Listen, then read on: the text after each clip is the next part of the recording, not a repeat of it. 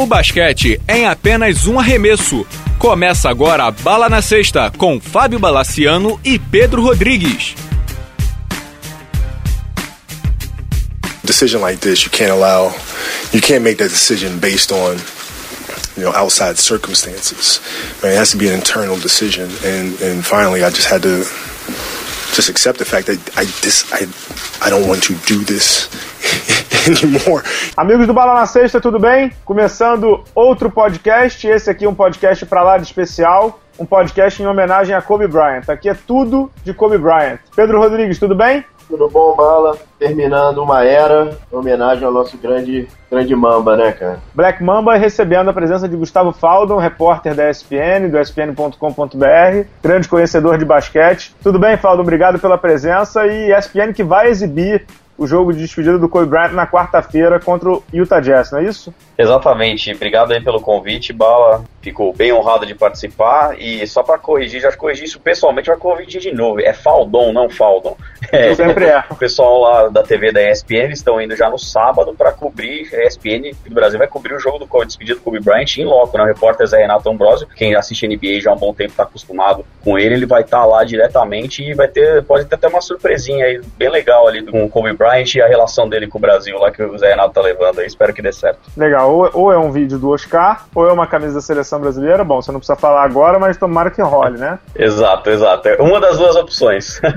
tá bom. Bom, a ideia aqui é fazer um grande apanhado do que foi a carreira do Kobe, os números estão aí, mas também pegar um pouco das impressões da gente. Eu tenho 32 anos, o Pedro é um pouco mais velho, o Faldon é um pouco mais novo. Então queria ouvir, ou chamar de Gustavo, que aí eu não erro. Ô, Gustavo, o que, que, que você, quando daqui a 10, 15 anos, quando você estiver contando para seus filhos ou para sua esposa sobre a carreira do Kobe, o que você mais vai lembrar? De que momento você mais vai lembrar? Óbvio que tem os cinco títulos, mas houve fases gloriosas também dele até mais individuais do que coletivas quando ele não jogou em times de títulos, né? Queria que você falasse um pouquinho, pode se alongar um pouco na, nessa tua relação com o Kobe pessoal, digamos assim, como acompanhante do jogo. É, e é exatamente, vou começar falando por isso que você puxou, né? Eu, quando eu comecei a acompanhar NBA, assim, diariamente, né? Vamos dizer, é, era bem nessa época ali, 2005, 2006, que o Kobe eu tava 35, 40 pontos por jogo, mas o time do Lakers não conseguia acompanhar, né?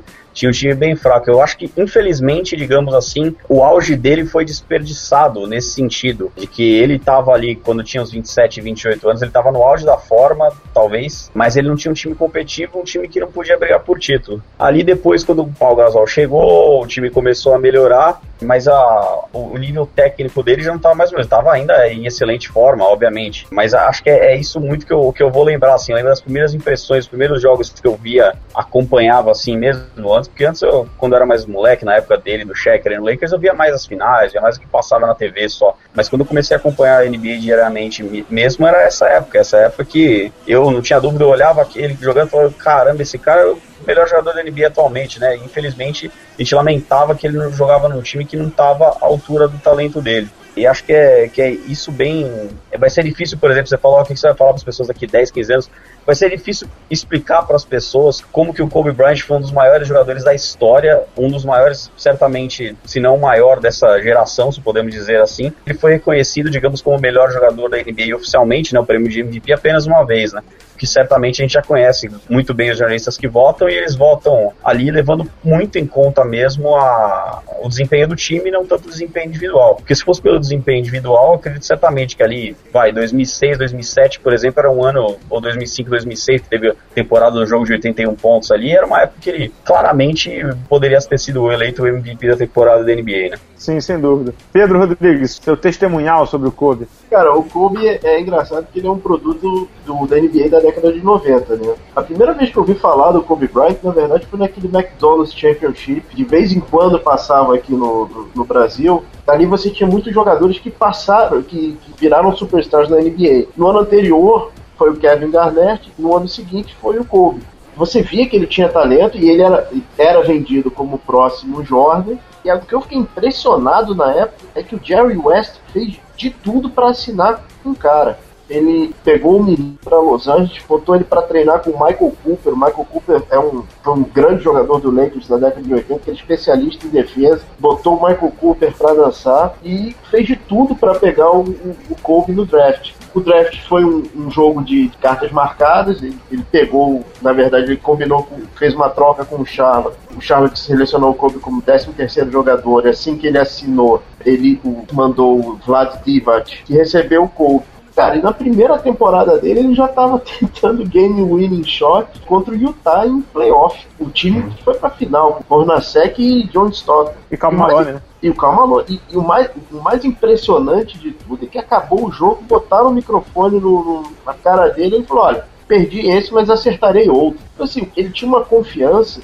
uma capacidade mental, assim, de controle, de foco, cara, que comparável ao do Michael Jordan. Ele era impressionante. Eu acho mais como achievement, né? Ele conseguiu, eu acho muito mais impressionante os dois últimos títulos dele, principalmente de 2010. Eu acho aquele título uhum. contra o Boston ali, ali para mim foi o auge dele. Ficou faltando umzinho, mas aquele título para mim, ele tava, para mim ali foi, foi o auge dele. Pena que o final tá sendo um pouco melancólico, mas cara, era um cracaço de bola. Eu coloco ele entre os cinco maiores da NBA. É, eu não vou fazer essa lista aqui, porque senão a gente. É, é, é, esse é o tipo de lista, né, o Faldão, que a gente só leva porrada, né? Sim, de um lado ou de outro, né? Diga-se de passagem, os, os, companheiros da, da ESPN dos Estados Unidos, quando eles resolveram fazer aquela lista lá, listar os 100 maiores jogadores e os 10 maiores posição por posição ali, teve uhum. porrada de tudo quanto é lado, né? Mas só finalizando que, mas certamente acho que não, não é exagero colocar o Kobe Bryant entre os cinco maiores. 10 com certeza, mas os cinco maiores é,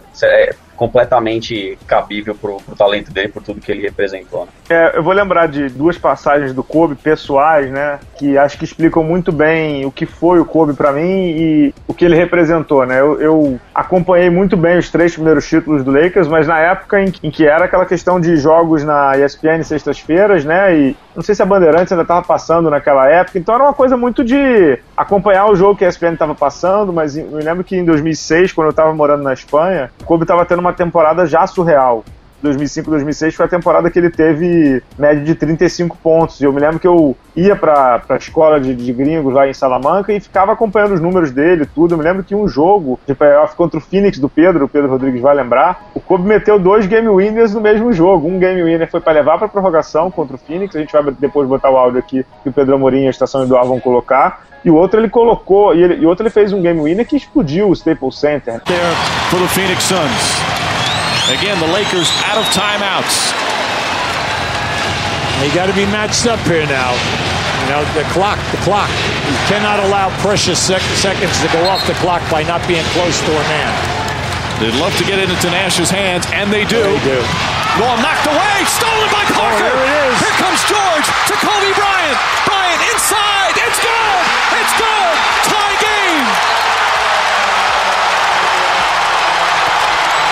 tenths of a second remaining. A one point game. Walton can tip it. Bryant with the save. Oh, you got to get a shot here. Final seconds. Bryant for the win. Bang!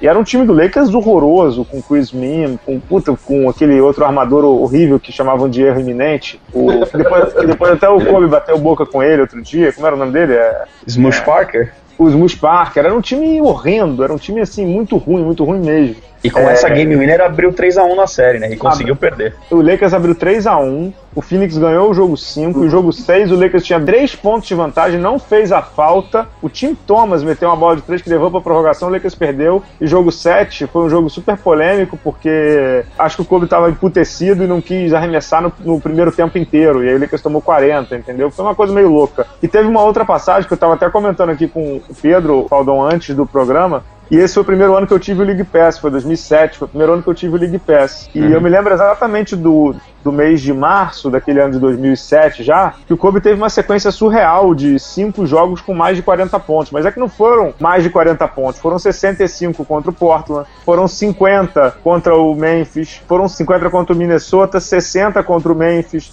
e game winner, 50 contra o New Orleans e 43 contra o Golden State. Então, e game winner também contra o Golden State. Então, naquela época eu falei assim, que cacetes esse cara tá fazendo? E claramente, isso você falou muito bem, o Faldão, que era um time que a gente sabia que não ia ganhar, era um time muito fraco. Então, naquela época era um time que ele tinha que levar nas costas o máximo que ele podia. Aquele time, o que ele precisava fazer era muito ponto, ele fazia muito ponto. É, isso me chamou muita atenção. Depois, quando chegou o Gasol, o Ariza, a volta do Fischer, o próprio Andrew Bynum se desenvolvendo, ele teve que diminuir os seus pontos, mas para ganhar campeonatos. Foi quando o Lakers voltou a ganhar campeonatos, né? Foi em 2008 2009. Então, nessa época de 2006 2007, eu via um. Não era o Michael Jordan que eu tava vendo ali no começo de carreira, mas eu via um, um Alan Iverson com dois metros e tal de altura, né? Que era o Kobe Bryant, com muito mais físico, com até muito mais golpes. Então era um serial killer total em 2005, 2006. E eu admirava pra cacete aquilo ali. Por mais que não fosse o, a pureza do basquete, como a gente vê os Spurs fazendo hoje em dia e tal. Mas aquilo ali para mim era sensacional acompanhar, né? Era muito lindo nessa época também, né, o Claudão? É, realmente é engraçado, porque eu terminei de ler Eleven Rings, é, se tem alguém nos ouvindo que não leu esse livro, eu recomendo ir na livraria agora, comprar e começar a ler. Não sei se vocês leram. Até porque tem em português também, eu li, li, tem, li em inglês, exato. mas tem em português também traduzido. Exato, tem em português e o Phil Jackson ele destaca muito dessa evolução do Kobe Bryant entre as duas passagens dele. Né? Na primeira ali, do time que conquistou o tricampeonato ali, ele disse que o Kobe Bryant era um garoto rebelde, que achava que sabia de tudo, era zero social, zero. Ele gostava de ficar no quarto vendo filme lá para tentar, para ali as defesas estudar, né? estudar, é. exato, mas não passava tempo nenhum com os companheiros de time. E aí nessa segunda passagem, o Jackson disse que ele já mudou completamente. Ele já era um cara que tava querendo aprender, tava aí disposto, já tava, né, hanging out ali, já tava saindo para jantar com os companheiros de time, já estava mais social, porque ele sabia que ele precisava, entendeu? Por, por mais que, que o, o, Kobe Bryant e o Phil Jackson disse que era, no começo da carreira era um cara que ele achava que todo mundo que não tivesse a altura do talento dele não prestava. Já na segunda passagem uhum. já era diferente, ele já começou a compreender que ele precisava daqueles caras, precisava ganhar a confiança deles. Então, às vezes, uma passagem até que o Phil Jackson cita no livro, que o Luke Walton lá entrava às vezes num slump ali, é, tentava chutar, chutar, chutar na arremessava, o Kobe chegava para ele e falava, ó, não para de chutar, continua chutando que na próxima você vai, você vai acertar, né? Bem legal essa forma como, como ele evoluiu, como não só como jogador tecnicamente, mas como, como pessoa também, né? Saber que precisa dos companheiros para ganhar. Sem dúvida. Ô Pedro, vou fazer uma pergunta aqui para te deixar meio nas cordas. É, dos times que o Kobe jogou, qual foi o, o melhor, o qual que você mais gostou? Essa pergunta parece óbvia, mas eu tenho uma resposta que talvez seja diferente. Eu tenho uhum. o do bicampeonato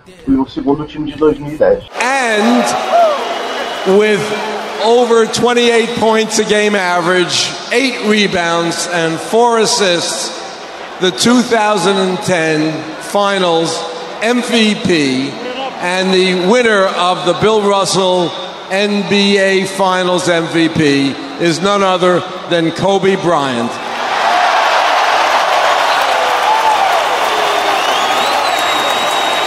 São esses dois times do Kobe que eu mais gosto. Aquele time do bicampeonato, se não me engano, foi aquele time do 15 1 no playoff. Cara. Foi, só perdeu o jogo do, do Alan Iverson. Isso, isso aí. Eu acho aquele, eu acho aquele, aquele time eu gostava muito de ver jogar. E o time de 2010, cara, pra mim, aquele playoff foi muito legal. Faldão, qual é o teu? Qual é o teu time inesquecível que o Kobe fez parte do, no Lakers, né? Porque falar da seleção americana é meio óbvio, assim, né? Só tinha craque ali, não tem muita dúvida. É, mas do, do, Lakers ele teve bons 15, 20 anos de, de franquia, né? É, exato. Mesmo porque na, nas seleções americanas ele não era protagonista, né? Tinha sempre, cada dia era um ali que virava, que virava protagonista. Uhum. É, eu, assim, é, obviamente é, é, muito fácil a gente dizer que aquele time ali do tricampeonato, principalmente o segundo ali, 2000, 2001, que foi 15-1 nos playoffs, é, era o melhor. Mas é engraçado porque, como não existia a história de League Pass que tem hoje, o acesso da internet não é tão fácil como tem hoje, a gente não conseguia acompanhar diariamente, né? E isso é uma facilidade que a gente tem hoje mais pra frente que a gente consegue acompanhar se, é engraçado porque no papel, eu lembro que na, quando eu, eu, li sobre isso na época, eu falei, nossa senhora, esse time aqui vai ganhar 80 jogos. Era aquele time de 2003, 2004, que tava uhum. com o Carl Malone e o Gary Payton, mas aquele time acabou não dando certo, mesmo porque era uma época que o Kobe tava lidando ali com um grande drama pessoal ali, no caso de, de abuso sexual, etc. Mas acho que pudesse escolher o grande time que ele jogou e ele não era nem o protagonista na época, era o Shaq mesmo. Seria esse de, esse de 2000, 2001, né? ou, ou de 99, 2000, teve uma temporada regular melhor, mas é, nos playoffs de 2000, 2001 foi, foi absurdo. É, o time que, que melhor que ele jogou mesmo era o, esse, esse que você citou, que o Pedro Rodrigues também citou, que foi o do 15-1, que é o jogo só o da pisada do Allen Iverson no Tyron Lu, né, que ele passa uhum. por cima. Mas engraçado que o time que eu mais gostei do Lakers e que eu achei que o Lakers jogou o melhor basquete com ele, ele como protagonista, foi o de 2009, não foi o de 2010. And the MVP of the 2009 NBA Finals, who averaged 32 points plus, who averaged almost six rebounds and seven assists a game, Kobe Bryant. Tudo bem que a final foi contra o Orlando, foi, foi menos, digamos assim, emocionante do que aquele jogo 7 contra o, o, o Boston em Los Angeles. O Lakers estava perdendo de 3 a 2 empatou em 3 a 3 e ganhou um jogo 7 super agônico. E com o Kobe, inclusive, jogando muito mal, chutando muito mal. Mas o time de 2009 tinha, tinha um cara que eu acho muito especial, até entrevistei ele no Rio quando ele veio, com o Orlando, se não me engano, o Trevor, ou veio, não lembro com quem ele veio, o Trevor Ariza. Acho então, que foi com o Washington, não foi? Foi com o Washington, foi com o Washington, você tem razão. Foi com o Washington Wizards, eu entrevistei ele, foi muito legal. E aquele time tinha o Ariza, tinha o Bynum jogando muito bem, tinha o Gasol voando também, porque foi no segundo ano, já ele tinha levado muita porrada porque ele tinha apanhado do, do Garnett, tinha voltado muito mais forte. Na verdade, o, o Bynum, se não me engano, no meio da temporada, nos playoffs daquele ano, ele se machucou e não jogou mais a temporada, né? E aí ele voltou em 2009 2010. Isso, o, o Gasol naquele final de ano, ele teve que jogar de pivô mesmo, porque não tinha o, o Bynum e ele teve que jogar de pivô até as finais. Isso, isso é engraçado, né, Faldão, porque muita gente lembra que o Kendrick Perkins não jogou o jogo 7 lá do, do Staples Center, mas a torcida verde normalmente gosta de esquecer que o Andrew Bynum também não jogou, né, o playoff daquele ano. O Lakers conseguiu ir até o final sem ele, óbvio que, a, que o Andrew Bynum não era o Kobe Bryant nem o Gasol, mas ele era uma peça importantíssima. Era um cara que naquela temporada tinha média de double-double, né? Tinha média de double-double e, e, mexia muito com a rotação do Lakers, porque tinha o Lamar Odom vinha do banco, ele teve que acabar vindo de titular e o banco do Lakers não tinha pivô. Então o pivô do Lakers que tinha que acabar jogando era o Ronnie Turia, né? Então tá mais do que explicado, né? Como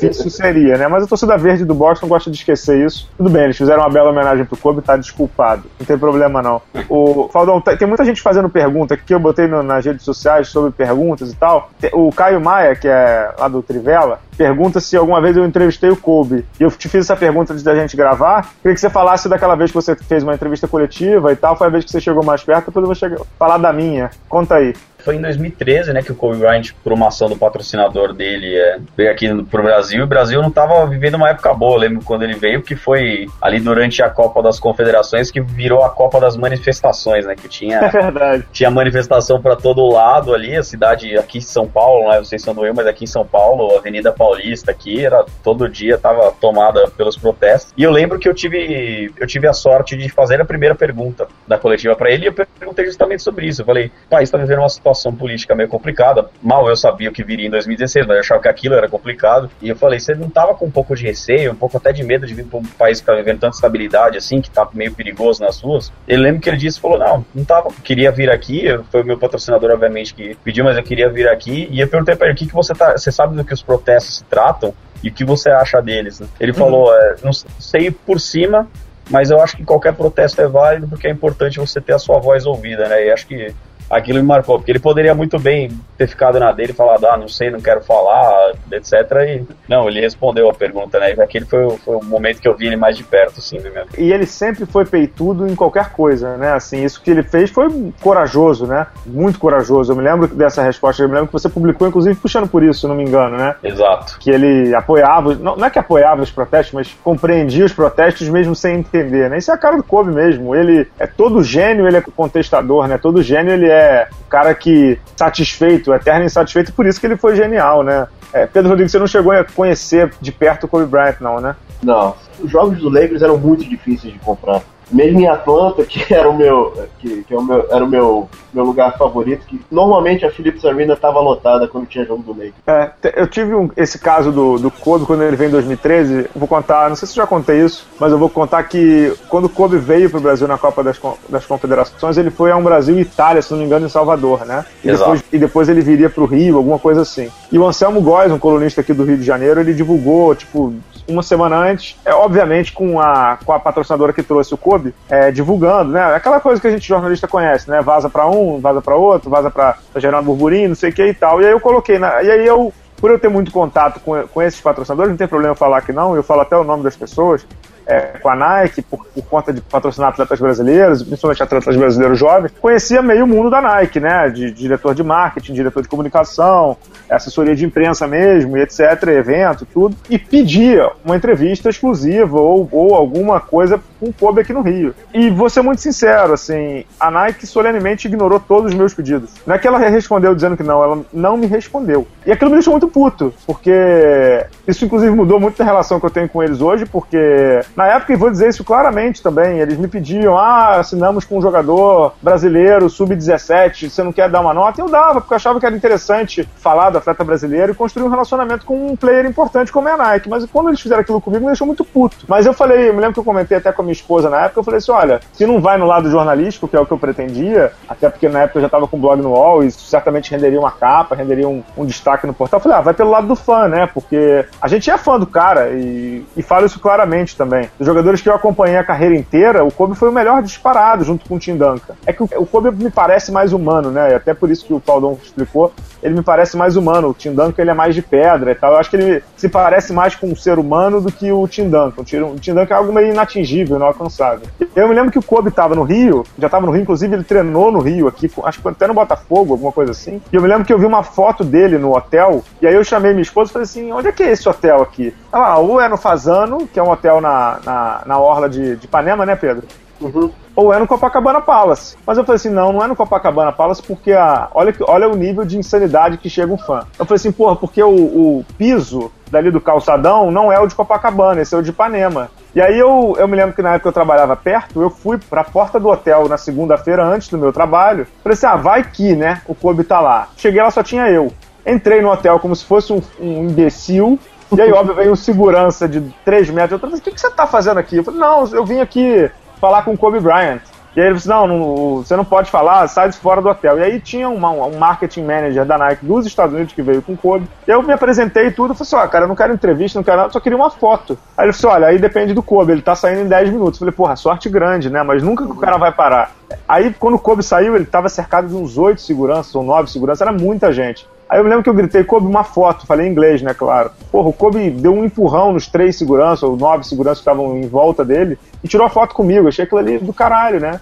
Que isso? Eu, foi, eu tenho a foto, eu vou publicar depois a foto. Eu lembro que na época você publicou a foto, eu lembro dessa foto. É, e aí eu falei pra ele, né? Foi, foi quando? 2013, né? Isso. E já, ele já tinha ganho cinco títulos, e eu falei assim, Kobe, é, mais um anel, né? One more ring. Eu falei, não sei o que. Ele virou e falou pra mim, isso óbvio, não é publicável, mas assim, não era uma entrevista, e ele não sabia que eu era jornalista, ele falou assim, eu acho que pra mim, ele falou pra mim, é, é, for me that's enough, tipo, pra mim, acho que pra mim já deu. E ele, tipo, pra ele já sabia, mas pra mim aquilo ali foi um momento muito especial. Especial porque eu vi que, como me trataram, foi muito escroto. Tipo, o Kobe não tinha ele atendeu um fã como ele atende milhões de fãs. Então, para mim, foi um momento especial também, né? Sim, e até eu sei de uma história, essa não, não é comigo, quem participou dessa história que me falou. Uma vez o, o Paulo Antunes, a jornalista do, dos canais ESPN também, ele estava em Los Angeles, foi, foi para cobrir um jogo que era Lakers e Cavaliers, e aí ele tinha umas demandas, isso ele me contou, ele tinha umas demandas de fazer varejão na época, Cavaliers, LeBron, etc. Então acabou o jogo, ele foi pro vestiário dos Cavaliers. Uhum. Aí já tava saindo, já tinha saído todo mundo praticamente do Cavaliers, ele foi tentar a sorte. Ele falou: ah, vamos ver o que tem lá no vestiário do Lakers. Não tinha mais ninguém da imprensa, nenhum jogador, tinha só um cara lá colocando paletó pra sair do vestiário. Era o Kobe Bryant. e aí disse que ele chegou no, no Kobe Bryant e falou: Ah, Kobe, não sei o que, jornalista do Brasil, pode falar. Fala, fala numa boa. Eu já tinha acabado toda a ronda de imprensa lá dele, ele foi lá e falou, deu um recado pro Brasil até na época, e aí, Brasil, etc. Então tem. Muita gente é, é, diz ah, que ele é mala, etc., essas coisas, mas é, os casos de, de gentileza dele também não são poucos. Não, não são poucos. Eu me lembro que aqui no Brasil mesmo, no ano que ele veio, é, dizem que, a, que a, eu sei que isso também não quer dizer muita coisa, mas que as gorjetas eram bem generosas. bem generosas. Bem generosas. É, e na época o dólar era 2 para 1, um, então. Então, o Faldão, deixa eu te fazer uma pergunta. Tem muita gente que diz, e o Pedro estava falando antes do programa também, como é que seria a carreira do Kobe, por exemplo, jogando para um Popovich? E eu te pergunto isso porque assim, e eu falei isso algumas vezes, a carreira do Kobe ela é o espelho do que era o tempo do Lakers, né? O Kobe tava bem, o Lakers ia pro playoff, o Kobe tinha companheiros bons, o Kobe levava o título, ou ou ia junto com o título, não tinha. Mas era assim, era o Kobe, né? A franquia foi o Kobe, ao contrário do Spurs, que era Duncan, eram três, né? Parker e Ginobili. E assim, quando o Kobe começou a cair, claramente por causa da idade, das contusões, de tudo que aconteceu com ele, o Lakers começou a cair junto. Mas até vendo esses últimos jogos dessa temporada de 15 e 16, eu fico com a sensação, e queria ouvir de você, se ele estivesse jogando num time mais bem organizado, com um elenco melhor, com jogadores mais experientes, ele poderia estar jogando muito bem seus 20, 25 minutos, 15 a 20 minutos, e, e prolongar até um pouquinho mais a carreira. Não sei se você concorda. Concordo plenamente, porque é, se ele tivesse por algum momento da vida dele jogado no San Antonio Spurs, a gente sabe que algumas coisas seriam certeza. Ele teria disputado o título mais vezes na carreira dele, porque uhum. nesses 20 anos de carreira do Kobe, o San Antonio foi ao playoff em todos eles eu acho que com certeza ele não seria o terceiro maior cestinha da NBA como ele é hoje. É verdade.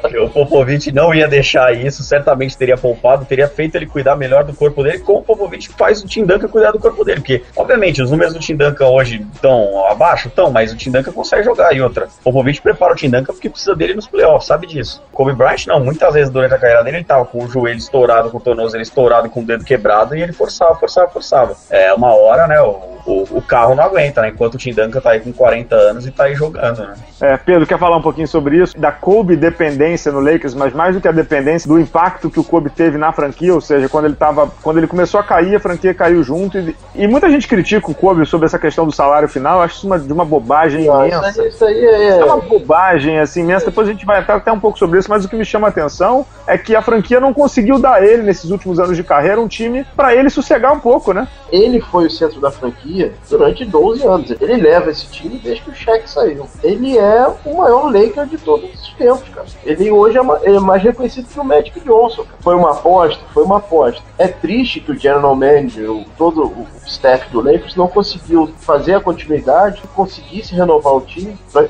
eles continuarem sendo competitivos. Infelizmente estamos nesse, nesse patamar, né? Não merecia esse final de carreira, mas foi o que deu, né? É verdade. Ô, Faldão, tem algumas perguntas que estão chegando aqui, e aí essa eu vou passar para você, que é do Fabiano de Souza. Ele perguntou assim: na sua opinião, o Kobe foi o maior, melhor jogador dos anos 2000? Olha, eu acho que existe uma diferença entre nomear o melhor e o maior. Eu, eu sempre, outro dia eu tava brincando com os companheiros de geração da ESPN, que é uhum. um, um, que não é muito chegado em basquete, falou, quem que foi dos últimos 15 anos, quem que foi melhor? Tim Duncan, Kobe ou LeBron? Eu falei, ó, certamente, tecnicamente eu acho que o melhor desses, desses três, no geral, se a gente fosse pegar assim, foi o LeBron. O Tim Duncan foi o mais vitorioso mas o Kobe foi de mais impacto. Acho que, acho que eu definiria assim. Que nem você estava falando de fazer lista é sempre tomar porrada, eu acho que nomear o melhor também é sempre dar uma opinião, mas é sempre tomar um pouco de porrada também, porque é, é muito difícil, entendeu? Ainda mais né, nessa era aí dos últimos 15 anos que a gente viu, só para citar esses três aí, de três grandes gênios da história da NBA. É, não seria errado afirmar que ele, que ele foi o melhor, entendeu? Só, só, só poderia gerar um pouco de polêmica e divergência, porque são, afinal, todo mundo tem uma opinião diferente. Mas eu acho que se eu, se eu, isso pessoalmente, isso eu, falar, ele é o uhum. melhor jogador dos anos 2000? Eu diria que sim, mas isso é opinião pessoal. Se o pessoal falar, ah, eu Tim Duncan, vou, vou achar válido também. Uhum. Mas peraí, deixa eu ver. Vai lá, vai lá é a década ou são os 2000 como um todo? Não, de década, 2000 pra cá, é de 2000 pra cá. Pelo que eu entendi, é de 2000 pra cá. Se for a década de, de 2000 até 2010, é ele com barbada, né? Sim, aí, aí tem, tem que concordar, exato. É. É. Acho que sim. E como errar? É, tem uma pergunta interessante do Thiago Batista que eu vou emendar com outra para você aqui, Pedro, que ele pergunta assim: o Kobe é o último expoente do Hero Ball? O Hero Ball, para quem não sabe, é o cara que chama muita jogada de um contra um. Ou existe algum nome hoje em dia no mesmo modelo? Eu vou te emendar com a pergunta que é a seguinte: você falou muito sobre a autoconfiança do Kobe e aquela coisa dele tentar emular o Michael Jordan, dele tentar imitar o Michael Jordan. Ele fala isso claramente, não é nenhum defeito você tentar imitar uma, o, o melhor de todos, né? Você atirar no céu e tentar chegar o mais perto possível esse tipo de jogador e, e esse tipo de, de atrevimento e de comprometimento com o jogo você acha que, que para mim, é o maior legado do Kobe? A gente já, já viu aquelas histórias dele treinando de madrugada na seleção americana, etc. Tá faltando isso hoje em dia? O Kobe deixa esse. Quando ele acabar a carreira, será que vai ter alguém que faça igual ele fez de treinamento, de determinação, de comprometimento? E por isso que talvez o Hero Ball esteja acabando? O rato de ginásio, né? Aham. Uhum. Boa pergunta. Cai nessa, ô Faldão, enquanto o Pedro pensa? Posso tentar, é porque eu, eu acho que realmente ter, ter uma pessoa com esse empenho essa dedicação que, que o Kobe tem é, não é algo que você vê assim com facilidade. Eu acho que realmente esse, essa tendência do jogo de levar mais pro mano a mano, como o Kobe fazia, o Iverson fazia, que era uma coisa de mais de 10 anos atrás, assim, acho que realmente pode estar tá sumindo, mas não simplesmente porque ele está aposentando. Eu acho que de uns anos para cá o basquete vem, vem evoluindo para cada vez mais as pessoas jogando longe do garrafão e apostando menos em mano a mano. E a gente vê que, querendo ou não, o Warriors ditou uma tendência na NBA atualmente que é chutar em demasia de três pontos, né? Então acho que não sei se é pela aposentadoria do Kobe ou simplesmente pela, pela evolução como os times estão jogando hoje em dia, mas eu acho que, que realmente isso pode entrar em extinção na NBA daqui para frente, né? É, e, e, assim, os jovens normalmente não têm muito interesse em lapidar o talento, né? Você assim, vê, vê quedas em estatísticas, lance livre na NBA muito claramente. Os jogadores eles passam um ano no universitário já vão para vão para cima, vão, vão pro profissional, né? Kobe, ele, tudo bem, ele veio de, de, de, high school, né, ele veio do segundo grau, mas ele era um rataço de, de ginásio, né, cara? Ficava que nem louco estudando o jogo, ele ficava, perdão a palavra, parado com, com atrás de, de vídeos, de, de, estatísticas, de etc. Eu acho que esse tipo de jogador eu realmente não consigo ver em nenhum paralelo dos, dos jovens da, da NBA de hoje, cara. O, Faldão, conhece muitas histórias do Kobe, né? Tem alguma sua preferida? De tipo essas que quando ele tinha 16 anos, que ele treinava com o time do Sixers, que tinha o Thibodeau como assistente e tal. Tem alguma sua preferida que você possa contar aqui? Que você ouviu, leu e que queira compartilhar? Eu acho que uma história dessas é curiosa, que também eu, eu li no, no livro do Phil Jackson, no, no Eleven Rings, que é engraçada e mostra muito desse lado competitivo do Kobe que, que você e o Pedro falaram. Que quando o Kobe, não lembro se era no primeiro ano do Phil Jackson lá, quando chegou nos Lakers, os Lakers foram jogar contra os Bulls em Chicago. E aí o Phil Jackson achou que era bom, né? Pediu pro Michael Jordan pra chegar, ah, tem um garoto aqui, não sei o que, quer dar uns conselhos para ele, se ele é legal apresentar os 6-2 e tal. Aí disse que os dois se cumprimentaram e a primeira coisa que o Kobe falou pro Jordan, o Jordan já consagrado na época com seis títulos, e o Kobe era moleque ali de 20 anos, né? E o Kobe chegou pro Jordan e falou, sabe que eu, que eu daria um pau em você no mano a mano, né?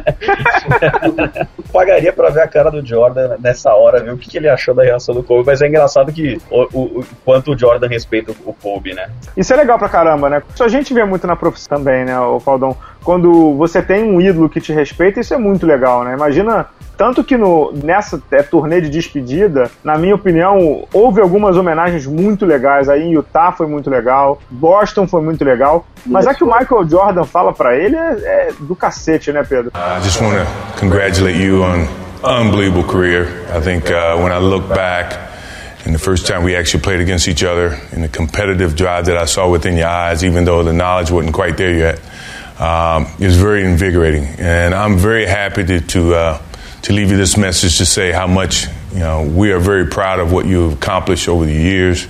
Tem alguma história sua que você lembra, ou que você queira contar aqui, que você leu, ou que você ah, fala? Tem, tem, uma, tem uma do, do livro, do, se não me engano, é do livro do Phil Jackson, do podcast do Shaq que eles fizeram as pazes, etc.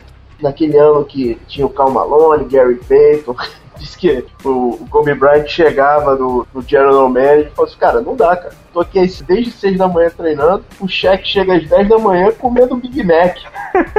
Aí chegava o cheque, eu não como Big Mac, eu só como Whopper no Burger King. Mas isso fala do, do comprometimento do Kobe, né? Isso é. Esse é muito do que o Faldão falou no começo do programa, né? O Kobe não admitia, isso eu li no. Isso a Tamika Catchings, na entrevista que eu fiz com ela, Tamika Catchings, que foi inclusive educada com o Kobe Bryant na Itália, os dois pais jogaram na Itália, ela falava muito sobre isso também, e o Kobe também fala muito sobre isso. Os grandes gênios e os caras que se cobram muito não admitem que jogadores que não são tão bons quanto eles treinem menos. E, e é muito claro isso, né? Pô, é, o raciocínio é: se eu que sou gênio treino desde 6 horas da manhã, por que, que o cara que é pior que eu treina 3? Ele tinha que treinar 50 vezes mais do que eu, né? E o gênio não compreende isso, né, o Faldão? Pra ele, é, pro Kobe era incompreensível esse comportamento do Shaq, né? E era por isso que Sim, eles saíram é. muito na porrada. O Shaq voltava gordo pra pré-temporada. Sim, e é engraçado, né? Porque a gente ouve leu já muitas vezes ao, ao longo da carreira do Kobe falar ah, que a galera não gosta de jogar com ele, que ele é mala, porque ele é isso, etc. Mas você vê, por exemplo, nessa temporada de despedida, você vê LeBron James gravando, sabe, vídeo, uhum. agradecendo tudo para ele, mostrando a amizade entre os dois, Chris Paul, Kevin Durant, Paul George. Então você vê que, ao mesmo tempo, entendeu? Porque é uma, isso eu já ouvi até o Kobe Bryant falando, entendeu? Você tem dois caminhos na NBA, ou você fica amiguinho de todo mundo e não ganha nada, né? Exatamente. Ou você, sabe, é, leva um papo sério com as pessoas e, sabe, que ele, ele, ele, ele quando, como é um cara muito muito, como eu posso dizer assim, ele tem, tem os objetivos muito claros e ele vai passar por cima de tudo, é, exato, exato, Pedro, ele vai passar por cima de tudo para conseguir o objetivo dele. Então eu acho que é por isso que também, por exemplo, um cara que nem o Dwight Howard não deu certo com ele, porque o Dwight Howard, ele me parece levar, sabe, pra ele tudo é festa, tudo é brincadeira, ele é aquele cara que parece que você cutuca ele, ele não fica bravo, ele cutuca ele, ele se afasta. Tipo, o Kobe Bryant não, o cara que você cutuca ele, ele vai querer vir pra cima de você, sabe, na jugular, assim, entendeu? Nothing that needs to be said about this game. Ladies and gentlemen, you including my partner, for the night at least. Bryant for 80.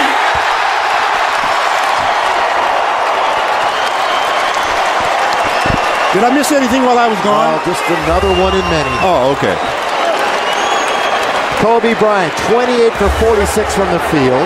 This would be 18 for 20 from the line and an 81 point to this crowd for number 8, Kobe Bryant.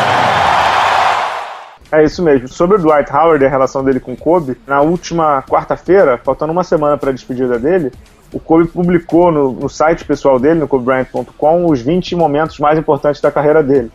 E é uma foto por ano, se não me engano. E teve um ano, acho que foi 2006, 2007, que ele, ele colocou uma foto dele enterrando em cima do Dwight Howard, ele no Lakers e o Dwight Howard no Orlando, e a legenda embaixo da foto era batizado.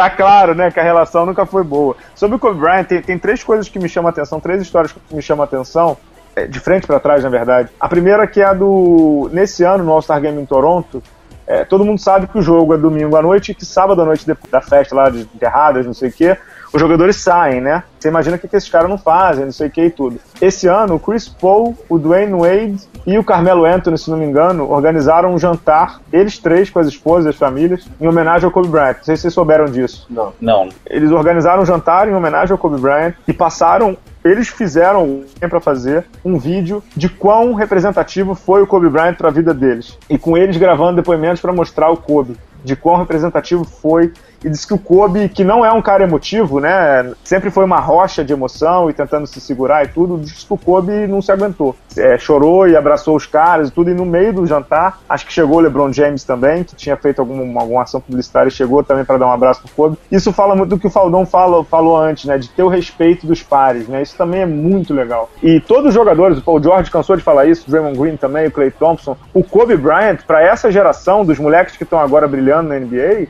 o Kobe Bryant foi o Michael Jordan dele. O Michael Jordan, quem viu foi o Kobe, quem viu foi o, o Nowitzki, o Tim Duncan, porque essa galera que começou a ver NBA, que tá na NBA agora, viu o Kobe, viu o Kobe voando tendo aqueles jogos alucinantes, né? Então, esse, essa homenagem, Kobe, que ele não conseguiu nem jantar, que ele só bebia vinho para ficar mais calmo, porque ele estava muito emocionado. Foi legal pra caramba. Tem uma outra que me chamou muita atenção do Kobe, essa questão do treinamento, que foi no, no camp de Las Vegas, não sei se foi em 2007 ou 2008, que o primeiro dia do camp e tal, e aí os jogadores foram apresentados, aquela sessão de fotos tradicional lá do, USA Basketball, que é um espetáculo que tem 750 fotos de cada jogador, e que o Kobe foi pro quarto. E antes dele ir pro quarto, o preparador físico da seleção americana se apresentou pro Kobe. Ah, aqui meu nome é, sei lá, Bala, e, pô, eu tô no quarto 201, tudo que você precisar de mim, você me liga, tá bom? E aí diz que o primeiro dia de treinamento, e aí todos os jogadores meio que brincando, né? Porque sabe que vai ganhar uma Olimpíada, sabe que vai ganhar um pré-olímpico e tudo, e aí o foi no pré-olímpico de 2007 que o Kobe jogou, porque foi no do Redeem Team, né?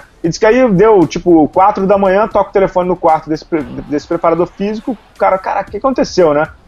Era o Kobe, oi, tudo bem? São eu, Kobe, você falou pra eu te ligar, eu tô indo lá pro ginásio, você quer bater uma bola comigo? Aí disse que o cara falou assim, esse cara é doente mental, né? O que ele tá fazendo? Aí disse que ele passou no hall do hotel, assim, para pegar um café, uma banana, sei lá, comer uma parada, entrou no ginásio, tá o Kobe treinando. Aí o cara, na verdade, tava pegando bola pro Kobe, né? Pegando bola pro Kobe, pegando bola pro Kobe e tal. E aí o treinamento tava, marcando, tava marcado para as 9 da manhã, com o Coach K já. E aí o, o deu 6 e meia da manhã e o Kobe, ah, é, se quiser ir, vai indo e tal, para você se preparar pro treino. Aí o cara voltou pro quarto meio sonado, dormiu mais uma hora e meia e voltou pro, pro ginásio, que era acho que no próprio hotel, alguma coisa assim. Ou dormiu no vestiário. Quando ele volta, o Kobe ainda tava treinando. Só que na cabeça dele, o Kobe, na verdade, tinha voltado pro quarto e tinha chegado, tipo, 10 minutos antes dele, entendeu? Aí o Kobe chega pro cara e aí ele olhava pra um lado da quadra, tava LeBron brincando com o Carmelo, Chris Paul brincando com não sei quem, o outro conversando com não sei quem, e o Kobe lá batendo bola, batendo bola, batendo bola, nas férias, né? Porque a seleção é nas férias. E aí diz que o preparador físico chega pro Kobe, meio envergonhado, porque já imaginava a resposta, e fala assim: E aí, cara, você foi pro quarto que hora? Você dormiu quanto tempo? Aí o Kobe falou assim: Não, não, eu tô aqui desde 4 horas da manhã mesmo, eu tô direto. Esse é o nível do cara, né? Esse é o nível do cara. Vocês não conheciam essa, não, né? Acho que eu publiquei uma vez lá no blog. Agora, é, agora, agora que você falou, refrescou minha memória. Eu lembro também de isso corriqueiramente durante a temporada. Eu lembro que, logo, acho que se não me engano, foi no primeiro ano do Big Three de Miami, lá do LeBron. O Lakers ainda tava bem naquela época ali.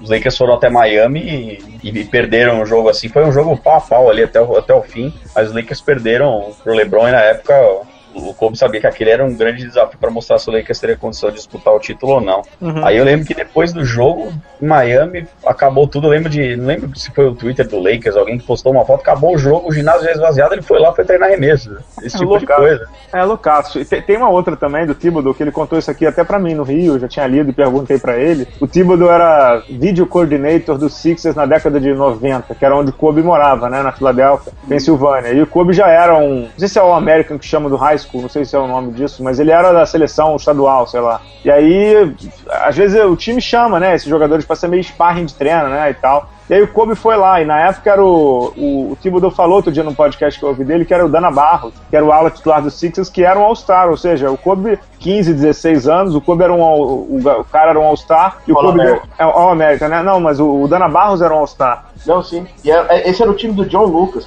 Isso, isso mesmo. E aí o Dana Barros deu ah, vamos ver, vamos bater um contra um. E o Kobe deu um pau no Dana Barros, né? O Kobe com 16 anos deu um pau no Dana Barros, que era um All-Star. E no final ele chega pro Tom Thibodeau e fala assim, pô, é isso aí que é NBA? Tipo, porra, eu consigo, né? E aí diz que naquele momento o Kobe deu o um clique de que poderia pular a faculdade, porque se ele conseguia jogar de igual para igual com um cara que era um All-Star do Sixers, ele poderia já pular pra NBA, mas fala muito da confiança do cara, né? De que ele realmente ele era um determinado a chegar longe como ele chegou, né, Falão? Exato. E, e, acho que é isso, é um exemplo que, que vai, vai além do, do basquete, entendeu? Pra quem, pra quem tá assistindo, né? Um cara que, que sempre mostrou a carreira inteira que trabalho, empenho e, né? É isso que, que te leva longe, não só no basquete, mas na vida, né? Acho que esse é o grande, grande exemplo que ele deixa para todos nós, independente do tempo que a pessoa acompanhou o Kobe Bryant. Todas essas atitudes dele, quando dão certo, a gente chama de foco, mas quando dão errado é arrogância, né? Sem dúvida. É, é, ele assim, ele ele conseguiu transformar a arrogância dele por conseguir muitas conquistas, virando uma senhora qualidade, né, cara? Ele ser conhecido. Ele, quando entrou na NBA, ele falou assim: eu só jogo pelo Lakers. Assim, o Charlotte vai me, vai me selecionar, mas jogar pelo Charlotte é uma impossibilidade, eu não vou jogar. Mas ele vestiu a camisa do Celtics, né? Vocês já viram essa foto. É, é no, de, de, draft, né? É. é. ele treinou antes do draft, ele treinou com a camisa do Celtics. Tem até foto nas principais agências do mundo aí disso. É uma uhum. imagem, no mínimo, curiosa. É, é, que na verdade os jogadores fazem é, treino em várias franquias, né? Mas tem, eu vou só fazer uma pergunta que chegou agora no Twitter, mas esse negócio do seu Lakers Forever é meio barro, meio tijolo, né, Pedro? Você sabe que ele pediu para ser trocado algumas vezes, né? E vou contar Quase com uma história. Pro Quase foi pro Bulls quase foi pro Bulls e quase foi pro Detroit também, num dos livros do, do Lakers eu também já li. Quase foi pro Clippers, quase foi pra não sei onde. Ele quase foi.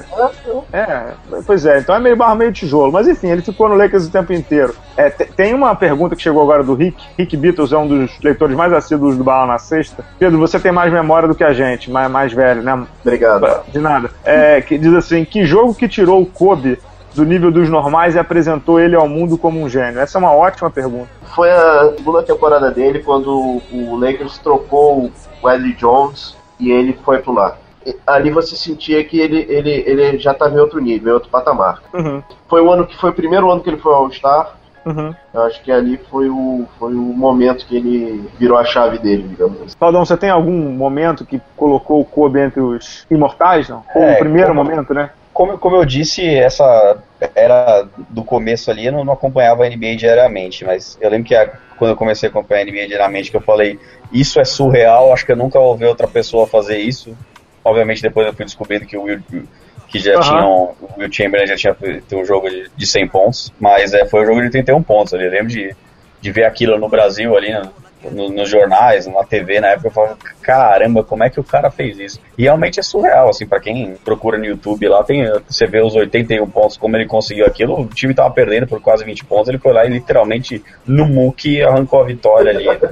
É verdade, é verdade. Tem um momento que me chama a atenção desse, dessa transformação do, de menino para imortal e tal, que é o All-Star Game de Nova York, né? E ali ele meio que mostra pro mundo e manda um recado dizendo assim: eu quero ser o Bambambam Bam Bam da brincadeira, né? Que ele duela contra o Michael Jordan, né? Meio que é. mostra pro mundo assim: eu não sei vocês, mas eu vim aqui para tentar tirar a coroa desse cara. Então, para mim, ali ficou muito claro que. Acho que a ESPN transmitiu esse jogo na época, inclusive, se não me engano, foi o Milton Leite que narrou. Pode ser que eu me engane, mas acho que a ESPN transmitiu o Milton Leite com o Zé, Faldão. Depois você pode checar lá nos seus alfarrábios da ESPN. E eles ficaram também muito impressionados com isso, porque era um momento do Kobe mostrar. E o All-Star Game você mostra pro mundo, né? E o Kobe tinha esses desafios também pessoais de se colocar pro mundo como um grande jogador. Né? 19 anos. É, quase adulto, né? 19 anos e, e é, jogando contra quem, né? Pois é. Tem uma outra pergunta sobre essa questão dos trades. O Faldão, teve aquela Basketball Reasons, poderia levar o Chris Paul ao Lakers, né, numa troca que seria do Paul Gasol e tudo. O Chris Paul fala sobre isso no vídeo que ele apresentou ao Kobe, que quanto ele gostaria de ter jogado com Kobe, por ser um ídolo e tudo. A gente falou sobre quão estendida poderia ser a carreira do Kobe se ele se ele estivesse jogando num time bom e tudo. O que seria da carreira do Kobe e do que seria desse final da carreira do Kobe se ele tivesse num time com o Chris Paul? Dá para prever ou é impossível? É muito difícil prever. Eu acho que é muito difícil. Certamente ele não estaria nessa situação lastimável que ele não está hoje com um cara que nem o Chris Paul. Mas uhum. ele teria que ter, ter aberto mão de, de algo que ele praticamente nunca abriu. Que é, né, dar a bola do cara. Exato, dar a bola mão do cara. Aceitar isso e falar, meu, Chris Paul, você vê espaço que eu não vejo, você é o melhor armador da NBA, meu, a bola é tua me acha uhum. aí, me acha livre, entendeu? Eu não uhum. sei se ele teria, porque eu lembro até hoje, naquela época lá do Big Four, lá do Lakers, com, com Gasol, Kobe, Nash e Dwight Howard, no Media Day eu lembro, lembro do Kobe, numa dessas, Kobe sendo Kobe, perguntaram pra ele, e aí, eu quem, é dessa. Um, é, quem que é o número um, quem é o número dois? Ele falou, não tem essa de a gente divide a bola, não, não, o time é meu. Eu lembro falando isso. eu lembro disso. É loucaço, né?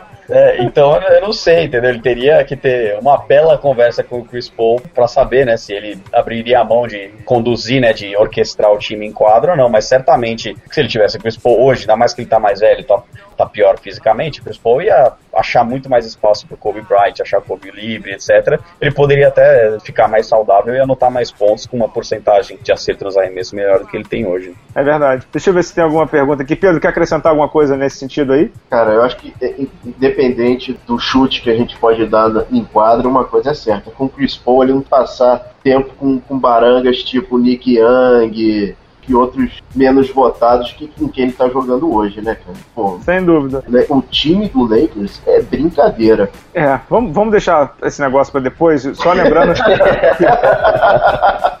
o último jogo do Kobe Bryant em playoff foi no dia 21 de maio de 2012, ou seja, vai fazer quatro anos que ele não joga uma partida de playoff. É, o Lakers perdeu para o Thunder de 106 a 90 e ali o Lakers se despedia. No ano seguinte, o Lakers já jogou um playoff contra o, o San Antonio, mas o Kobe tinha arrebentado o tendão e o Lakers foi ao playoff, porque faltavam, sei lá, quatro, cinco rodadas e o Kobe tinha uma média muito louca de 27 pontos com já 34 anos mas ele não jogou, então o último jogo foi esse contra o Thunder, e a última vitória do Lakers com o Kobe em playoff foi o jogo 3, 18 de maio de 2012. O cidadão fez 36 pontos, ou seja, pelo menos o final da vida dele em playoff, que foi quando ele se consagrou, foi foi glorioso, né, Pedro? Uhum. Pelo menos no playoff, né?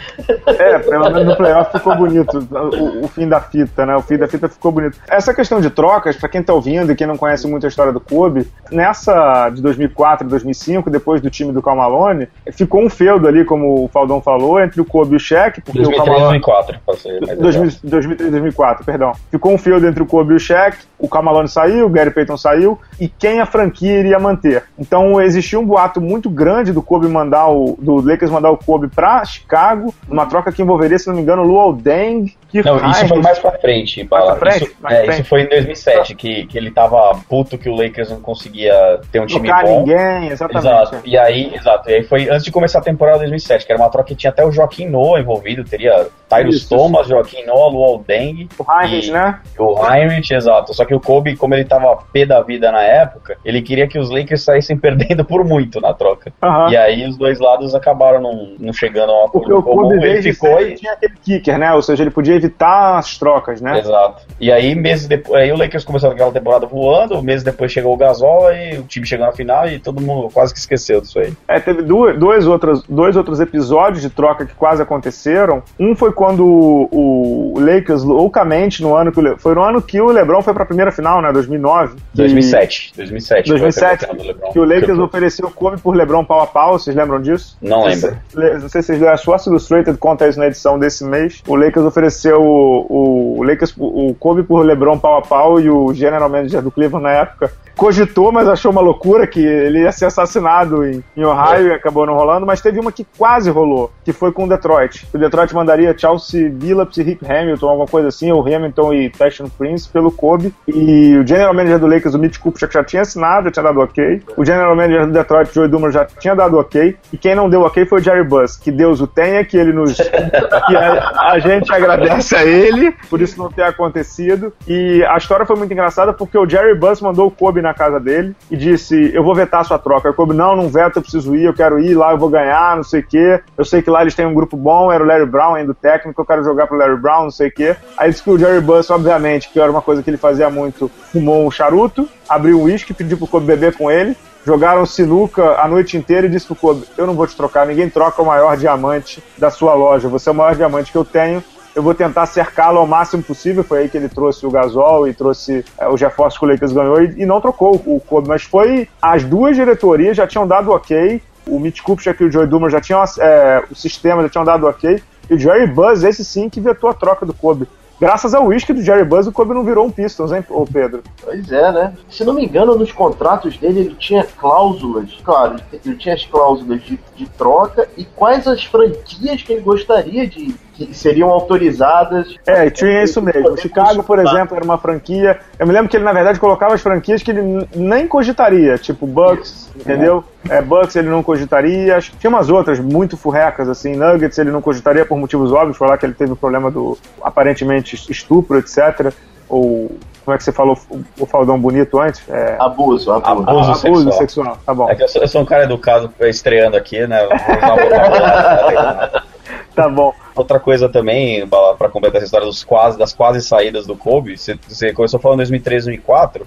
Lá no fim daquela temporada, na verdade, quem não queria o Kobe lá era o Phil Jackson, né? Porque o Lakers Que estava. era um uncoachable, não era? O jogador Exato, não treinava, né? Exato. Foi aí que ele soltou a fra- frase falando que o Kobe era uncoachable e ele chegou a falar pro, pro Mitch Kupchak e pro Jerry Buss, falou, ó, a gente tem que se livrar dele e ficar com o cheque. E aí, como o Mitch Kupchak e o Jerry Buss estavam em outra direção, pra eles era o contrário. O cheque tinha que sair e o Kobe tinha que ficar. Tanto é que quando o Mitch Kupchak falou pro Phil Jackson, isso o Phil Jackson conta novamente no Eleven Rings, eles estavam trocando o cheque, o Phil Jackson virou e falou: Vocês sabem que agora vocês estão abrindo mão de pelo menos um título pra franquia pra qual vocês estão trocando eles. E no fim, o Phil Jackson tinha razão realmente que o cheque ganhou um título em Miami. E aquele momento foi muito delicado pro Kobe pra franquia, porque ali tava 4 a 3 né? Shaq versus Lakers Kobe, né?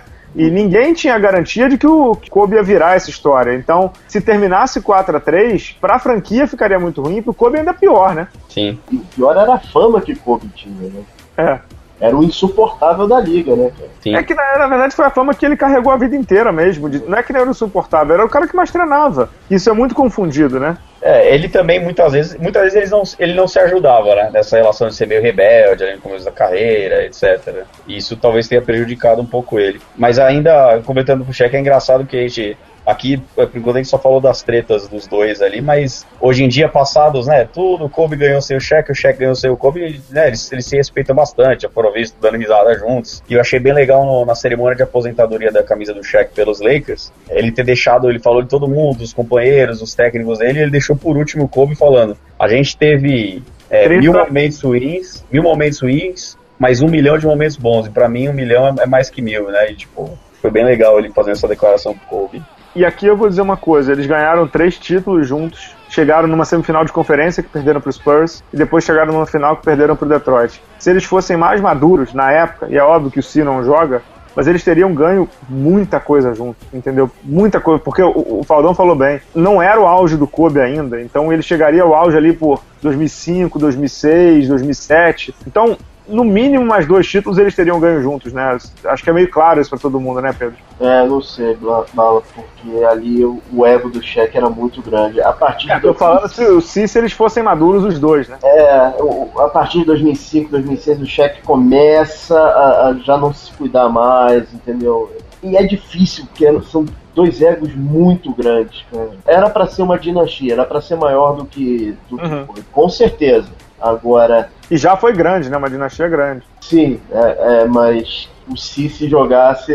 eu, vou, eu vou ver um negócio aqui, porque, eu, se não me engano, desde Desde quando a NBA não vê um bicampeonato? Vocês têm isso de cabeça aqui ou eu vou pegando? Não, o Miami Heat conquistou com o LeBron, né? É tri tricampeonato, perdão. Ah, um tricampeonato. Não, acho que é desde os Lakers, então. É, desde, os Lakers, Lakers não tem. 2002, é. Isso, desde o Lakers não tem um tricampeonato, então pra você, vocês verem. E é uma coisa que o Phil Jackson sempre sacaneava os Spurs, que perguntava assim: ah, os Spurs têm uma dinastia, e o Phil Jackson, não, pra ter dinastia você tem que ganhar ano seguido, né? In a row? É, e não tem, os Spurs não tem. É, agora, pra fechar aqui o programa, que já agradecendo ao Faldão pela presença e por errar o nome dele o programa inteiro, o que, que você vê agora do Kobe, ô Faldão? Porque a gente sabe que seres humanos competitivos é muito inimaginável você pensar que o Kobe vai ficar em casa bebendo suco de laranja e jogando videogame com as filhas, né? É. O que, que você vê pra, e o que, que você vê para ele? Técnico não acho que ele tem o perfil, mas sei lá, o que, que você acha que vai rolar? Também acho que técnico ele não tem o perfil, porque a cabeça do gênio ela funciona muitas vezes diferente daquilo que um, que um time precisa para funcionar, né? Até um dos caras que é, muita gente, quando ele jogava, achava, nossa, ele vai dar um baita técnico, porque ele sabe comandar o time em quadra, que era o Magic Johnson, e a experiência dele como técnico não foi muito boa. E o Mas Fischer, eu, né? É, e o Derek, é, começou mal o Fischer, né? Começou mal, tá? Dois, dois times já que ele pegou, dois anos aí que ele pegou que não foi bem, mas eu não sei, é difícil, né? Acho que o Kobe, talvez ele queira descansar um pouco no começo, né? Pode descansar o corpo, aproveitar mais a família, como ele não aproveitou, mas que nem você falou, a mentalidade dele querer algo e ir atrás, é, acho que não vai deixar ele longe dos holofotes por muito tempo. Vai, vai que ele resolve fazer que nem o Michael Jordan e comprar o Lakers, aí virar dono do Lakers, tirar a família Bust de lá, já imaginou isso? É, acho que seria o segundo grande trabalho da vida do Kobe, né? para a nação angelina seria o segundo grande milagre, né? O primeiro foram cinco anéis, depois tirar a família Buzz, que já tá fazendo hora extra lá, embora a Ginny Buzz seja super simpática, outro dia ela participou de um podcast com a USA Today super simpática, mas Pedro, como você vê o Kobe nesse pós-carreira aí? Eu Comentarista que... ou não? Não, de jeito nenhum. Eu acho que ele vai descansar um tempo, vai comprar parte de uma franquia, a franquia vai ser Washington e ele vai reestrear daqui a dois anos com a camisa. com a camisa 45. É, então, eu, eu outro dia comentei com meu irmão, que certamente vai ouvir esse programa, que eu consigo ver, eu consigo visualizar o Kobe voltando em dois anos, como o Michael Jordan, porque a carreira dele foi tão parecida com a do Michael Jordan que eu consigo visualizá-lo voltando em dois anos. Eu só não sei se o Kobe faria isso porque ele também é muito vaidoso, né? Nesse sentido, eu acho que ele é mais vaidoso que o Jordan, no sentido de ele não pode voltar para pagar mico, né? Talvez acho que um ponto que eu, que eu acredito, um motivo pelo qual eu acredito ele não faria isso que o Jordan fez é porque acho que o Kobe estourou muito mais o corpo dele na carreira, porque foram 20 anos seguidos de NBA, né? É. O Jordan teve ali 10, parou para jogar beisebol, que não é um esporte que exige tanto do físico como uma temporada regular de, de NBA, aí voltou mais 3, aí parou, voltou mais 2, entendeu? Então o Jordan teve o corpo dele descansou o tempo. Acho que o Kobe 20 anos seguidos, eu não sei se ele, se, se ele ainda tem lenha para queimar. Né? Não, ele pode fazer o seguinte, ele pega, pega esse ano para seguir como Jordan, seguir a paixão de infância dele, vira jogador de futebol. Imagina. Ou então vai jogar na NBB, né? Imagina que legal. Não, imagina ele jogando no time do Adriano, cara. pois é. Tem um sonho antigo do Barcelona que era terminar a carreira do, do Kobe, do, é, do Gasol é. com o Kobe no Barcelona, né? Mas acho difícil dele, dele entrar numa dessas, né? Se ele voltar a jogar daqui a um dois anos, eu também, eu também acho muito difícil. Eu consigo visualizá-lo muito como um dono de franquia, né? De uma franquia. E uma das coisas que, é, que dizem que é um dos grandes tristezas do Magic Johnson é que a família Buzz se nega a vender a franquia para ele. Mas eu já vi uma entrevista da Ginny Buzz dizendo que adoraria ter o Kobe como sócio. Então talvez seja um caminho, né? É, exato. E, e Bala, antes, posso só fazer uma, uma rápida reflexão aqui?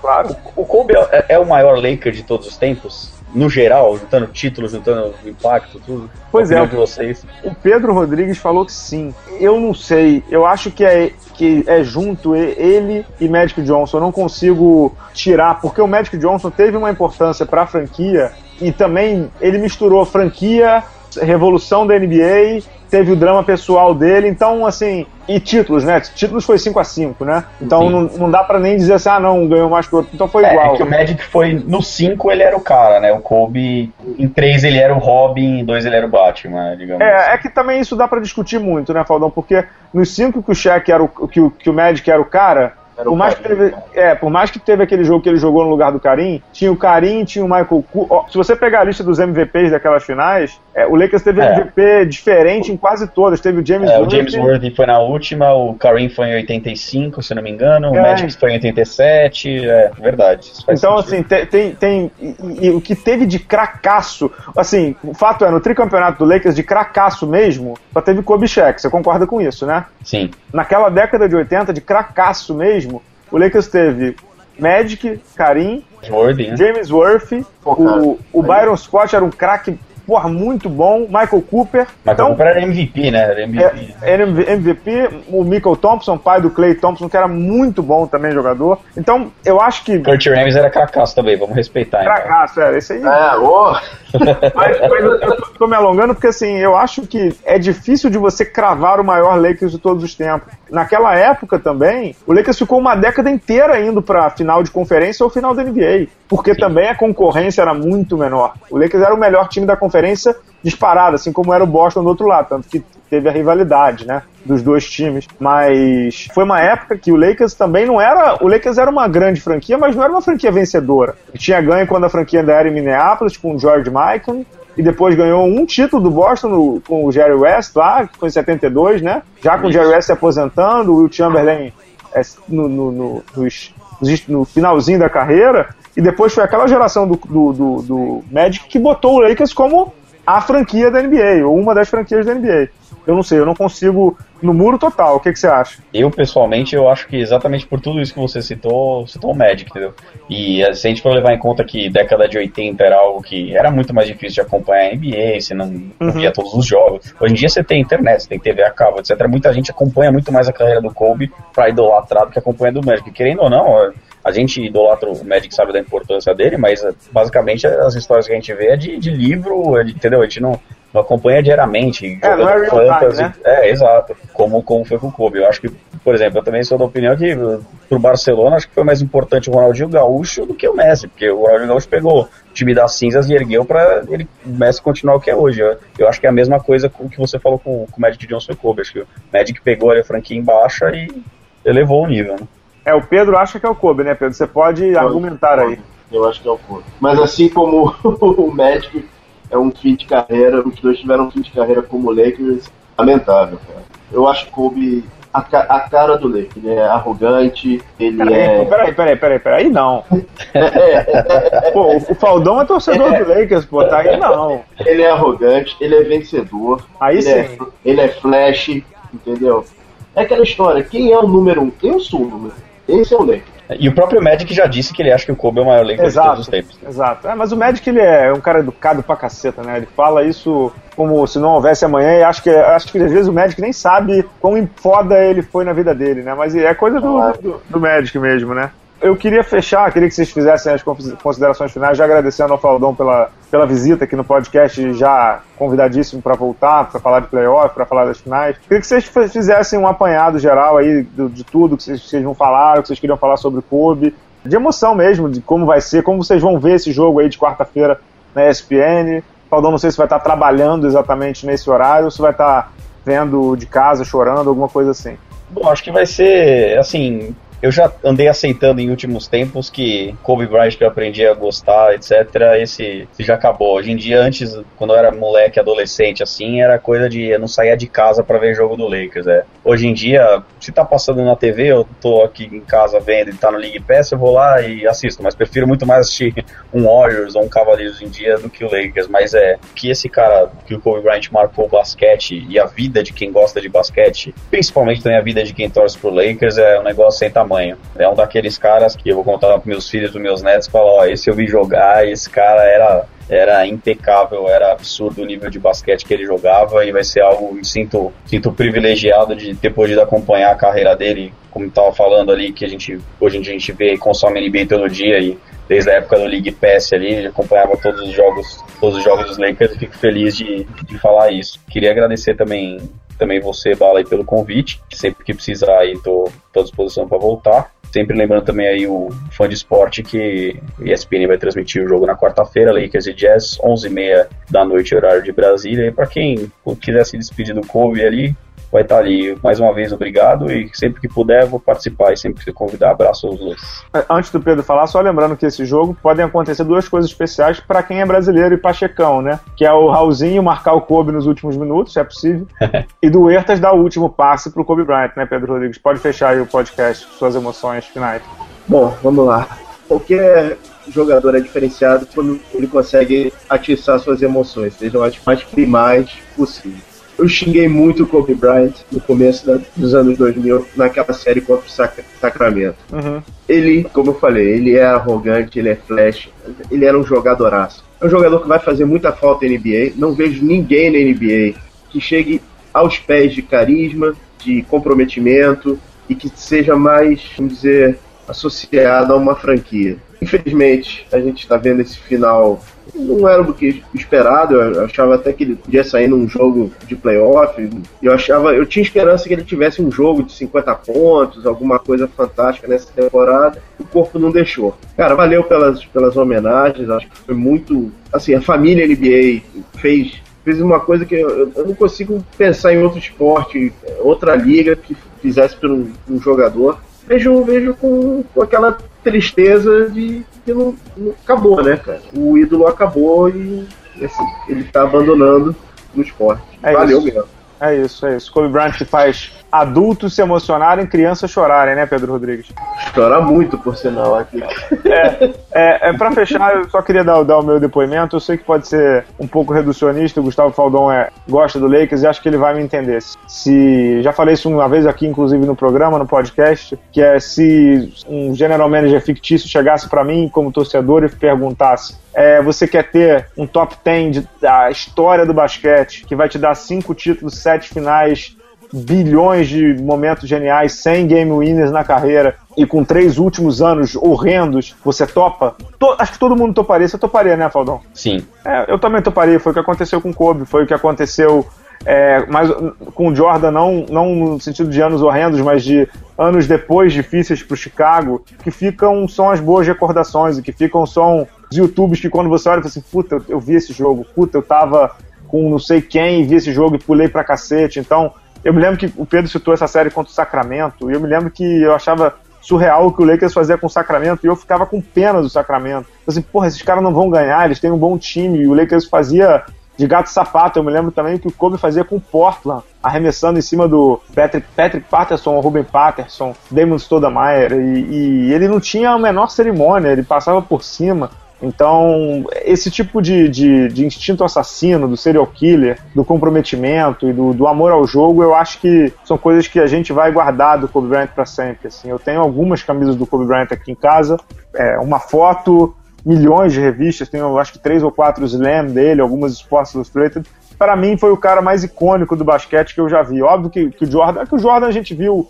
Eu tenho, eu sou de 83, então eu vi muito o final do Michael Jordan e como o Faldon disse, numa época sem internet, com, ou com internet de discada ainda, que a maioria de vocês não sabe nem o que é isso quando estão ouvindo. Então, o Kobe foi o jogador mais icônico que eu vi dessa geração.